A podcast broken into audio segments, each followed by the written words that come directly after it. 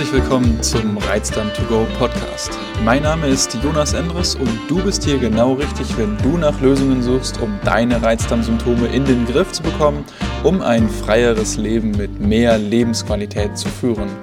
Jede Woche sprechen wir hier über verschiedene Aspekte der Therapie bei Reizdarm, neue Erkenntnisse aus der Forschung und führen Interviews mit Experten. Viel Spaß mit der heutigen Folge.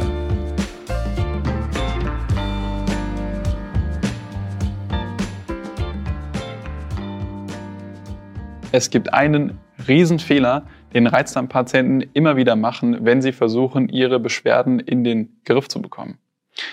In diesem Video werde ich dir verraten, was dieser Fehler ist, wie du es besser machen kannst und wie du dadurch deine Chancen, deine Symptome zu lindern, massiv verbessern kannst. Ich höre von meinen Interessenten immer wieder die interessantesten Geschichten, wie sie letztendlich zu ihrer Diagnose gekommen sind. Ja, sie sind von Arzt A zu Arzt B gegangen oder vielleicht hatten sie einfach äh, irgendwie ein Gespräch bei ihrem ja, Naturheilpraktiker und letztendlich haben sie es dann irgendwie selber diagnostiziert und so weiter und so fort. Ich denke, du hast da wahrscheinlich auch eine interessante Geschichte hinter dir.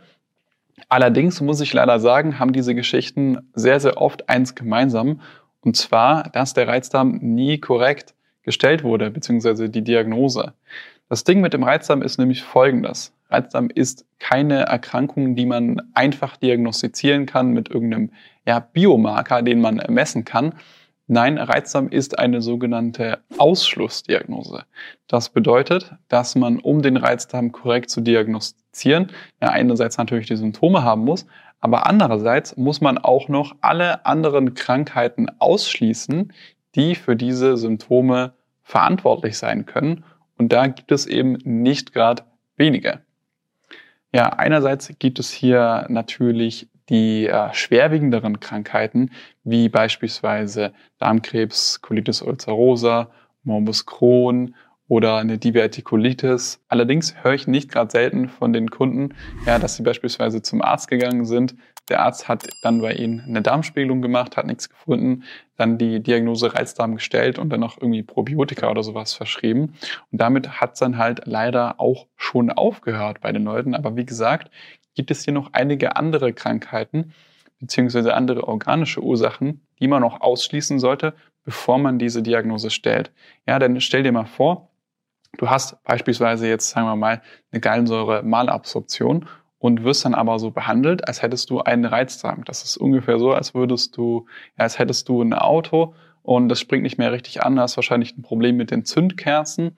Aber der Mechaniker sagt dir ganz klar, das liegt am Motoröl, sie müssen das Motoröl wechseln.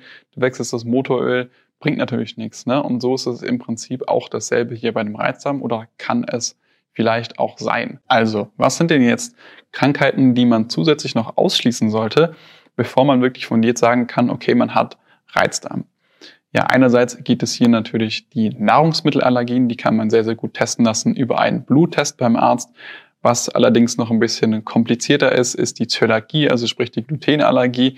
Hier ist der Goldstandard, dass du eine Dünndarmbiopsie machen lässt und diese Biopsien, die werden dann untersucht Darauf basierend kann man dann eben sagen, okay, man hat eine Zöliakie oder nicht. Wichtig ist allerdings, dass ihr den Arzt vor der Untersuchung auch fragt, ähm, in welchem Zeitraum ihr vor der Untersuchung noch Gluten zu euch nehmen solltet, falls ihr bereits lange Zeit darauf verzichtet, denn andernfalls wird man möglicherweise bei der Untersuchung nichts feststellen können, auch wenn ihr eine Zöliakie habt.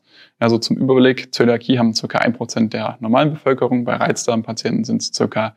3%, sollte man aber trotzdem auch mal reinschauen. Dann äh, gibt es darüber hinaus noch die Gallensäuremalabsorption, die Pankreasschwäche. Dann könnt ihr noch eine Gastritis haben, gerade wenn ihr eher in die Schmerzrichtung tendiert.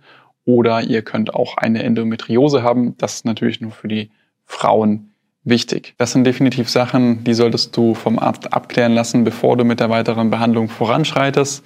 Ja, diese organischen Ursachen liegen zwar gar nicht mal so häufig vor, werden aber grundsätzlich anders behandelt als der Reizdarm. Ja, mit Ausnahme der Zöliakie. Hier genügt es, wenn du auf glutenhaltige Lebensmittel verzichtest und dann solltest du nach sechs Monaten auch spätestens mit einer Besserung deiner Symptomatik rechnen können. Was allerdings häufig parallel zu einem Reizdarm vorliegt, sind Absorptionsstörungen, Unverträglichkeiten und auch die Dünndarmfehlbesiedlung. Ja, mit den Absorptionsstörungen und Unverträglichkeiten meine ich jetzt Sachen wie die Laktoseintoleranz oder die Fructosemalabsorption. Allerdings muss man hier auch aufpassen, ja, wenn man das beispielsweise über einen Atemgastest machen lässt und man testet sich zum Beispiel negativ auf die Fructosemalabsorption, kann es trotzdem sein, dass man die Fructose schlecht verträgt, ganz einfach, weil Fructose langsam im Dünndarm absorbiert wird und aufgrund der osmotischen Eigenschaften Wasser in den Dünndarm ziehen kann, was dann wiederum ja, zu Unwohlsein und Schmerzen führen kann.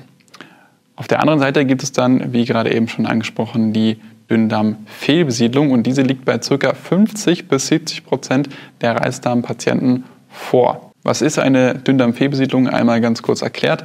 Bei der Dünndarmfehlbesiedlung kommt es dazu, dass vermehrt Bakterien aus dem Dickdarm in den Dünndarm wandern. Das sollte eigentlich nicht passieren. Hier gibt es eine Klappe, die sowas normalerweise verhindert. Allerdings, wie gesagt, findet man das bei vielen Reizdarmpatienten tatsächlich.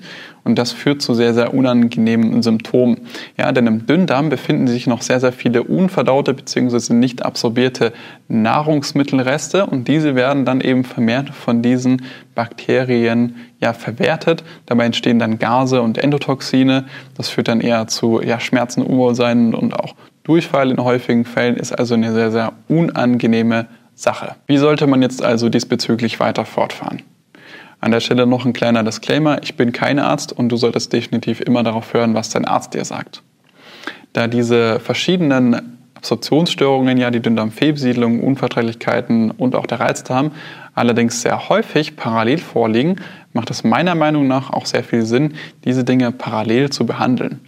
Wie macht man das? Das kann man mit einer gezielten Ernährungstherapie machen, indem man erstmal alle Lebensmittel weglässt, beziehungsweise alle Nahrungsbestandteile, die für diese Dinge problematisch sein können und diese dann in der darauffolgenden Phase wieder schrittweise einführt, um eben zu gucken, ob man schlecht darauf reagiert oder nicht.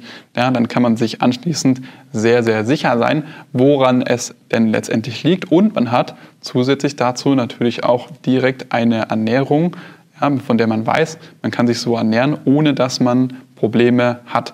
Darüber hinaus, wenn man jetzt tatsächlich dann noch an einem Reizdarm leidet, gibt es noch andere Faktoren, die man hier auch noch behandeln sollte, wie beispielsweise ja schon oft angesprochen der Stress und noch andere Lifestyle-Faktoren. Meine Empfehlung an dich lautet also, lass diese ganzen organischen Ursachen erstmal von einem Arzt abklären und widme dich dann dem, was übrig bleibt, also sprich der Dünndarmfehlbesiedlung, dem Reizdarm, den Unverträglichkeiten und den Absorptionsstörungen.